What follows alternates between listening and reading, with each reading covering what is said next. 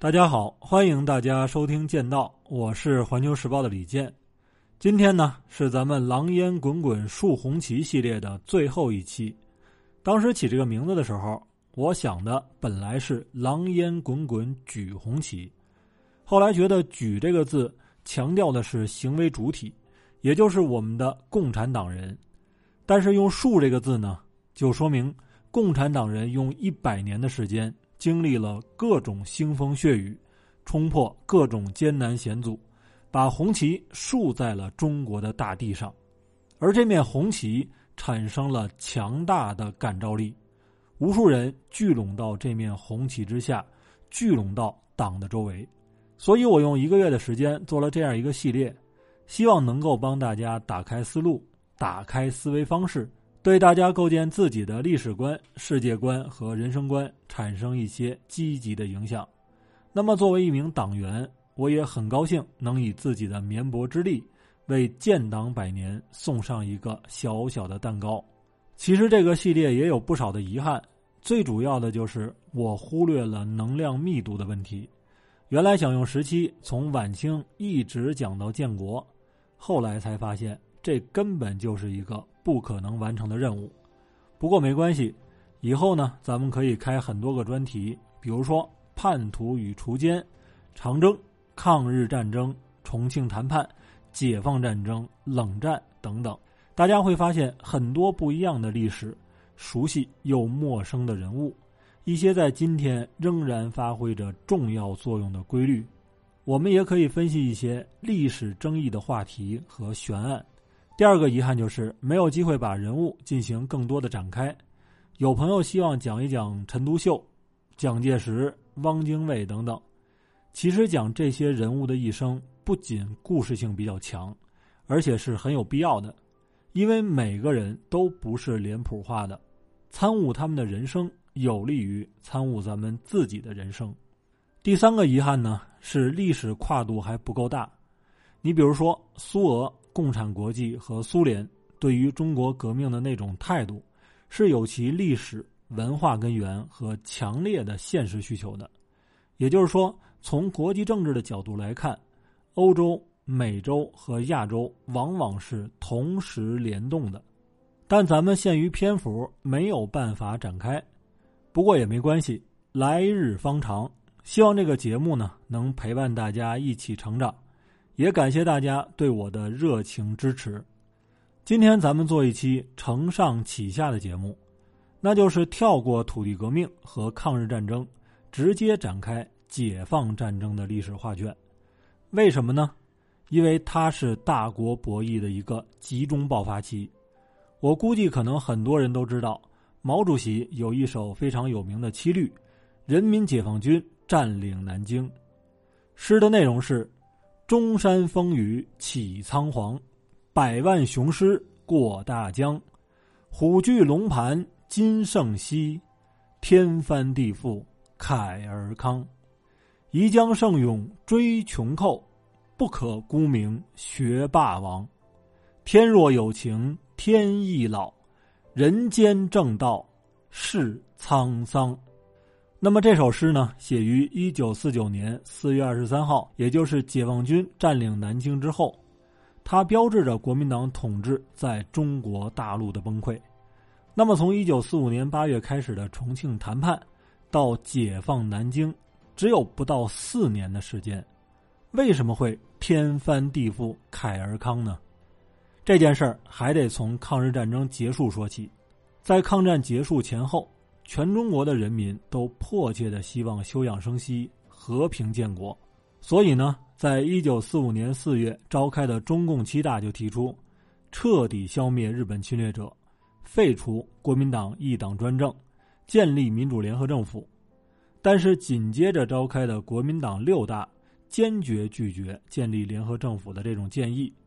蒋介石呢，在报告中说：“今天的中心工作在于消灭。”共产党，那么在这个时候，美国的态度也在发生着转变。以前呢叫援华抗日，后来叫扶蒋反共。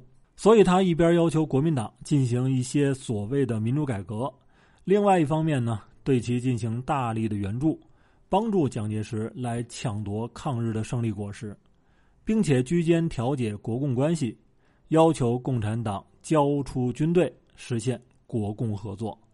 苏联这边呢，他已经意识到了西方的反共大幕徐徐拉开，但是他的核心诉求就是极力避免爆发第三次世界大战，在这个前提之下，实现自身利益的最大化。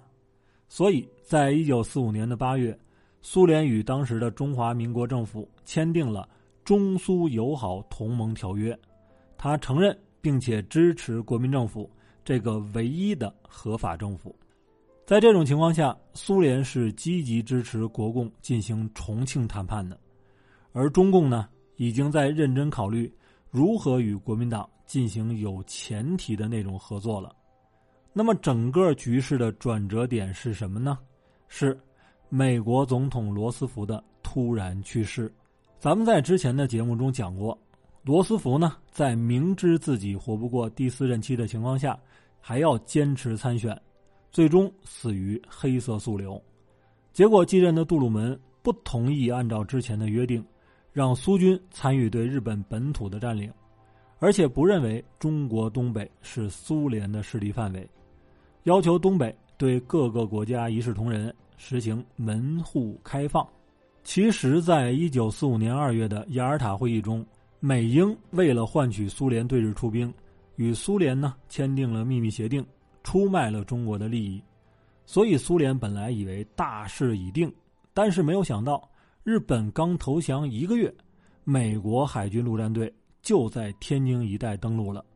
他们在名义上呢是帮中国来遣返日本的军队，实际上是帮蒋介石接收华北，并且准备进军东北。这一下苏联人就不淡定了，因为按照中苏协定。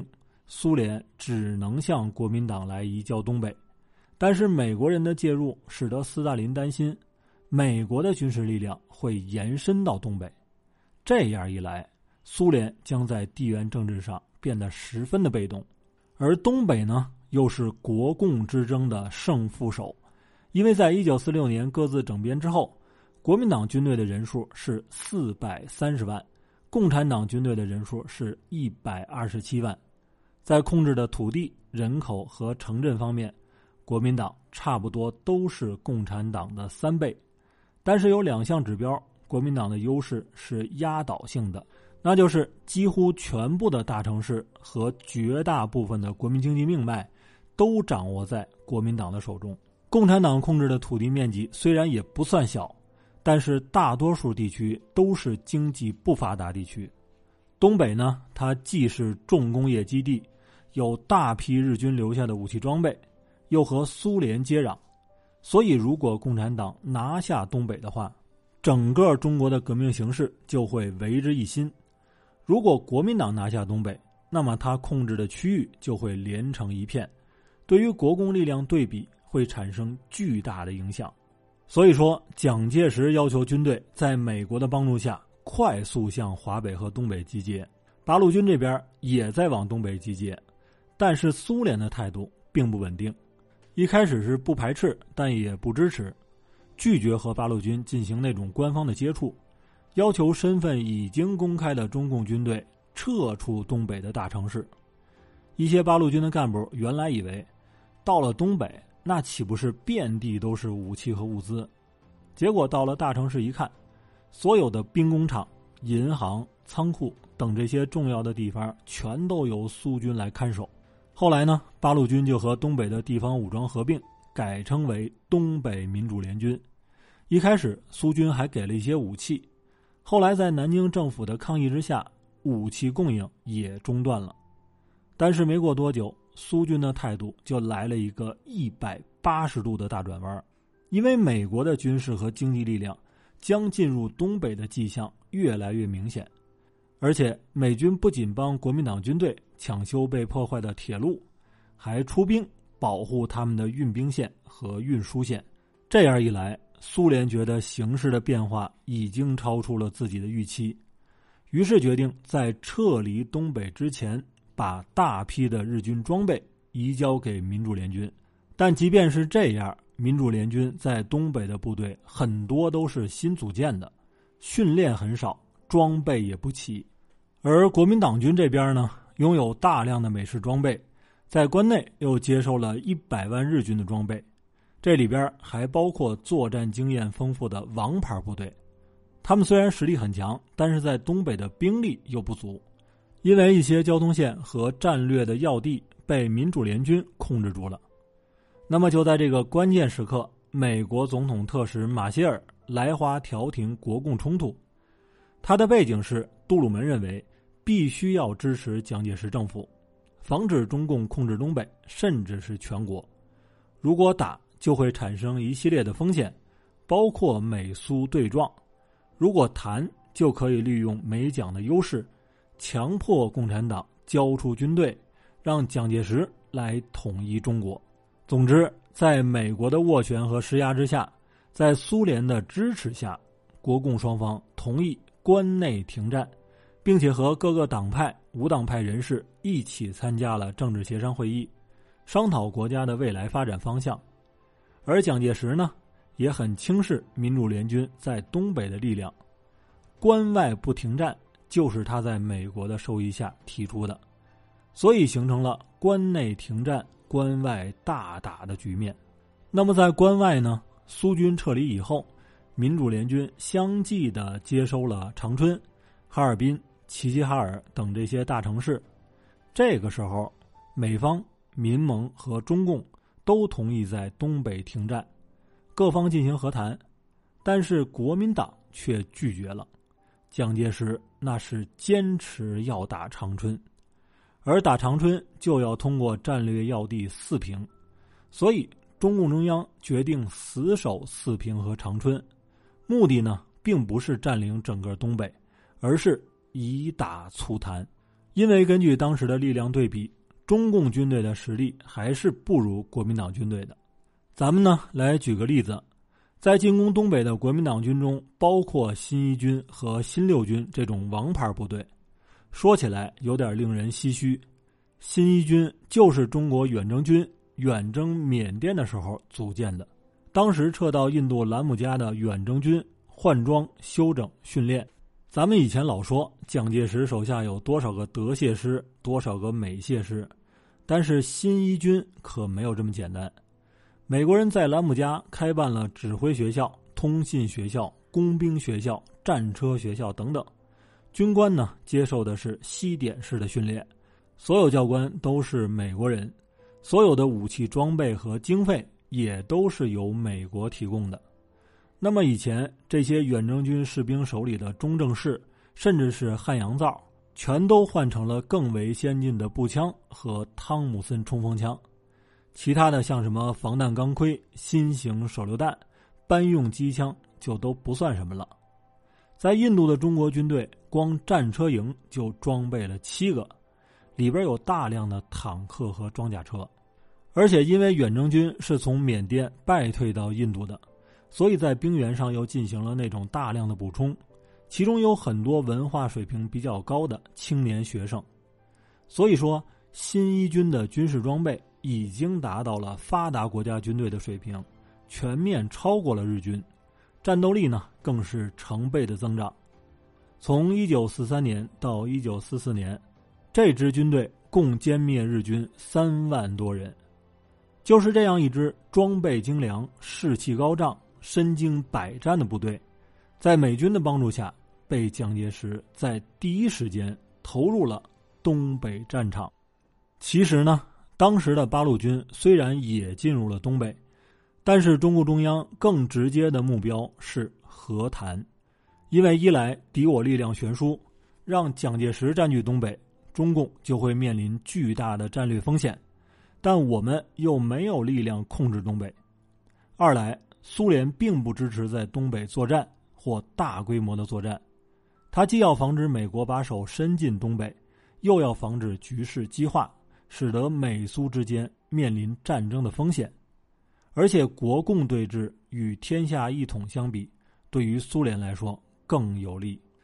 第三呢，中国国内和平建国的呼声是极为强烈的，所以毛主席在给林彪的电报中说：“蒋介石已经拒绝了停战方案，坚持要打长春。我们应该在四平和本溪奋战，把敌人打得精疲力竭。那个时候便可能求得有利于我之和平。在这种情况下，血战四平开始了。中共这边是林彪、罗荣桓，国民党这边呢是杜聿明、孙立人。当时从武器装备上来讲。差距还是非常大的。你比如说，国民党的新一军和民主联军的第一纵队人数是差不多的，一个是两万九千多人，另外一个是两万七千多人。但是新一军有冲锋枪两千三百七十支，一纵是九十二支，新一军有各种火炮四百四十门，一纵是四十六门。即使是这种情况。民主联军的六个旅相当于三个师，在四平顶住了将近十个师的轮番进攻。这场仗打了一个多月，民主联军伤亡将近两万人。最终呢，民主联军主动放弃了四平，撤出长春。国民党军则顺势迅速拿下了吉林和大片的地区。民主联军退到松花江以北。由于战线太长，所以国民党军停止了追击。这样一来，林彪的部队得到了充分的休整和补充，各地开始进行土改，建立根据地。一九四六年还十几万人的部队，到了一九四八年发展到了一百零五万人。这些呢都是后话。在攻取四平和长春以后，蒋介石已经不知道自己姓什么了。所以，什么和谈，什么联合政府，全都给我玩去！一九四六年五月十八号，国民党军攻下四平，二十二号进占长春。仅仅一个月以后，蒋介石就公然撕毁了停战协定，调动大军在关内对各个解放区进行全面进攻。这一下，全面内战就开打了。说到这个地方，大家可能会觉得。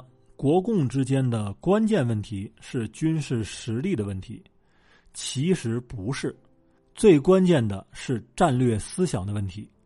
在四平血战之后，从民主联军的一线部队到咱们中共内部的很多高级干部，都出现了某种士气低落的问题，因为一直困扰共产党人的是战与和的问题，这个问题在蒋介石那儿根本就不存在。因为他的目标很明确，就是在抗日战争结束以后，集中一切力量消灭共产党，统一全中国，建立以他为首的代表大地主、大资产阶级和帝国主义利益的独裁政权。在共产党人这边呢，以毛主席为首的核心领导人是经历过大革命失败，经历过长征，经历过各种残酷和复杂的斗争的。毛主席很早就认识到。各种反动派，你不打他就不会倒。但是在当时，国共关系在某种程度上反映的是美苏关系，而中共与苏联的关系呢，又是比较微妙的。毛主席的战略基本上就是顺势而为，有利于我的就和苏联合作，不利于我的就和苏联周旋。关键是蒋介石还特别的争气，总是在中共面临战略困境的时候跳出来。做一些很缺乏战略眼光的事儿，为中共来解围。你比如说，在美国的大力调停之下，国共双方和民主党派正在和谈呢。但是蒋介石在东北刚一得手，就马上把什么美国人、共产党人、民主党派和全国希望和平的人甩到了九霄云外，这就使得众叛亲离成为了他的必然下场。那么，咱们为什么说战与和困扰着中共呢？因为除了蒋介石特别想打以外，美国和苏联其实都不想打。他们在战争中付出了巨大代价，想在二战之后一方面休养生息，另外一方面消化二战所带来的战争红利。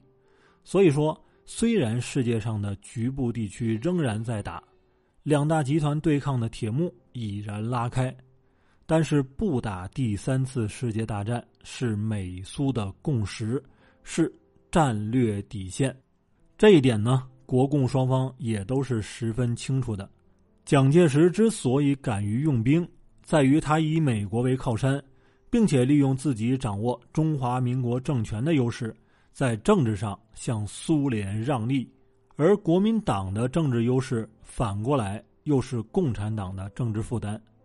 美苏的态度，国民党的优势，全国人民和民主党派的愿望，使得包括毛主席在内的共产党人一度认为，内战是可以避免，也必须要避免的。中共的要求就是自己保留一定的军队、政权和地盘的条件下，与国民党和平共处。但是树欲静而风不止，狂妄的蒋介石的目标是斩草除根。寸草不留，所以说，抗战结束以后，共产党人的目标其实并不是推翻蒋介石、夺取全国政权，因为没有那个力量和环境。但引导中共走向这一目标的，恰恰是蒋介石自己。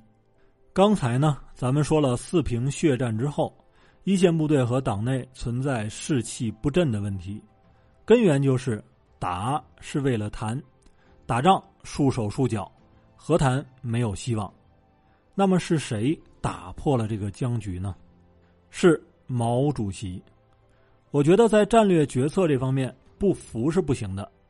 毛主席始终喜欢独立思考，不喜欢被别人牵着鼻子走。在一九四六年，他经过几个月的观察以后发现，第一，美苏不想打，他们在二战中消耗极大。为了保证和平，签订了好多的条约。第二，美苏的矛盾和冲突在全球不断增加，即使没有中国问题，他们也会互相掐。相比于欧洲，中国并不是他们最重视的。第三，美苏在互掐的过程中总是既斗争又妥协，特别是苏联。第四，战后欧洲出现了革命高潮，左派的力量快速壮大。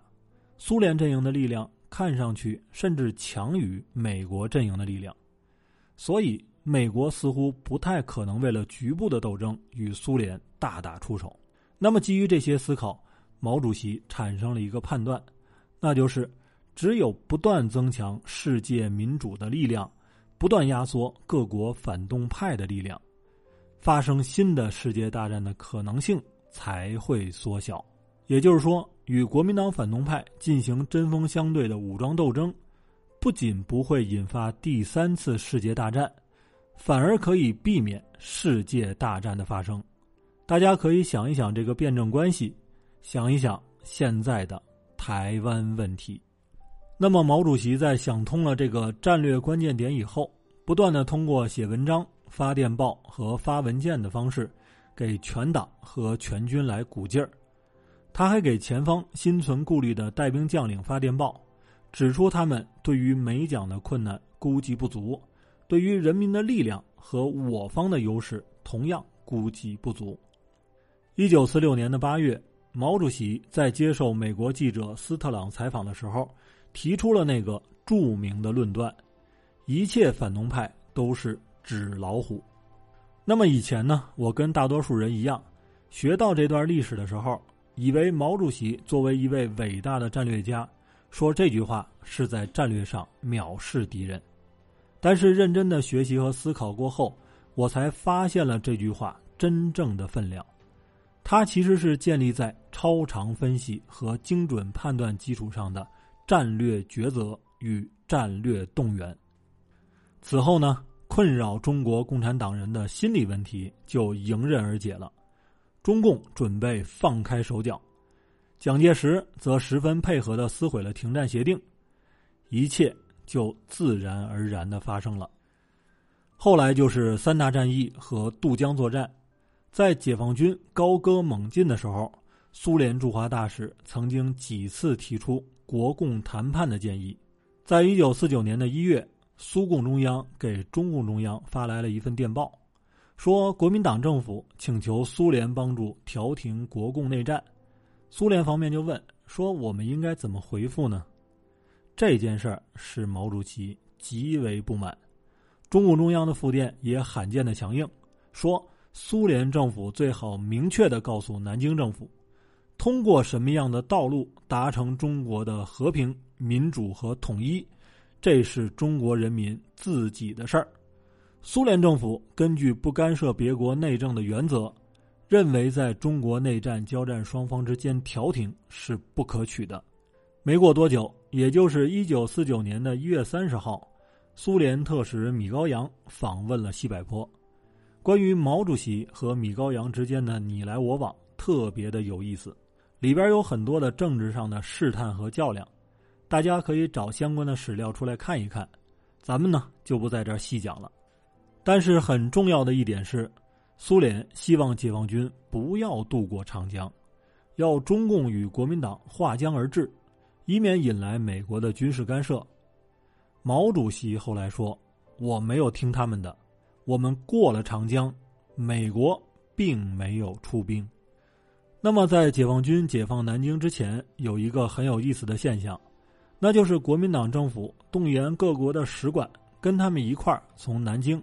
跑到广州，很多使馆和大使都没有走，包括美国驻华大使司徒雷登，而苏联大使呢却跟着一块儿跑过去了。这件事儿并不是说明苏联政府看不清形势，或者跟国民党政府特别的亲。我觉得有这样几个原因：一是苏联政府一直有意识的与中共撇清关系，尽量不让美国人认为是他在背后支持中共。以此来避免美国直接出兵干涉。第二呢，是对中共对苏联态度强硬的一种警告。第三是他一贯的两头下注和态度摇摆，因为苏联从国民党政府那里获得了很多的政治利益，所以他也心有不甘，觉得万一国民党能守住什么地方，或者未来发生了什么变化，自己也可以随机应变。而美国大使不走。也并不是因为对中国共产党有好感，一来杜鲁门政府对于蒋介石那是彻底的绝望了，无论是政治上、经济上还是军事上。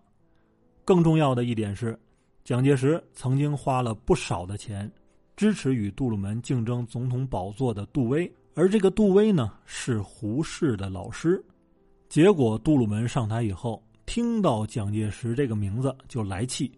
第二。当时美苏两大阵营已经是日益明显了，中国倒向谁，谁就会拥有巨大的优势，所以美国希望与中共接触，而且当时负责联系司徒雷登的是他在燕京大学的学生黄华，而美国的目的呢是在中国培养一个亲美反苏的政府。第三，由于中共和苏联渊源颇深，所以美国一再向中共释放信号。希望各党派组成联合政府，而美国的目的是通过支持非共产党的派别来制约共产党、制衡苏联。对于美国的这些目的呢，中共也是高度警惕的。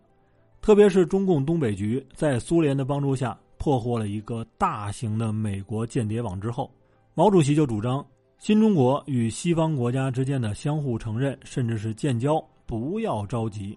要打扫好屋子再请客，意思呢就是先将革命进行到底，再考虑相关的外交问题，防止被敌人里应外合，从内部突破。应该说，毛主席的战略眼光还是非常深远的。讲完了这些呢，大家再想一想毛主席的那首诗：“宜将胜勇追穷寇，不可沽名学霸王。天若有情。”天亦老，人间正道是沧桑。我觉得能以毛主席的诗来结尾，还是很符合咱们“狼烟滚滚树红旗”这个系列的气质的。到这里呢，这十期就全都讲完了。整个的过程充满了酸甜苦辣，没有大家的大力支持，我可能也坚持不下来。在此，向所有我亲爱的听众们表示诚挚的感谢。大家如果有什么感受、有什么疑问、有什么期待，欢迎留言和我交流。那么，咱们今天的分享就到这里。欢迎订阅剑道，让认知更深一点。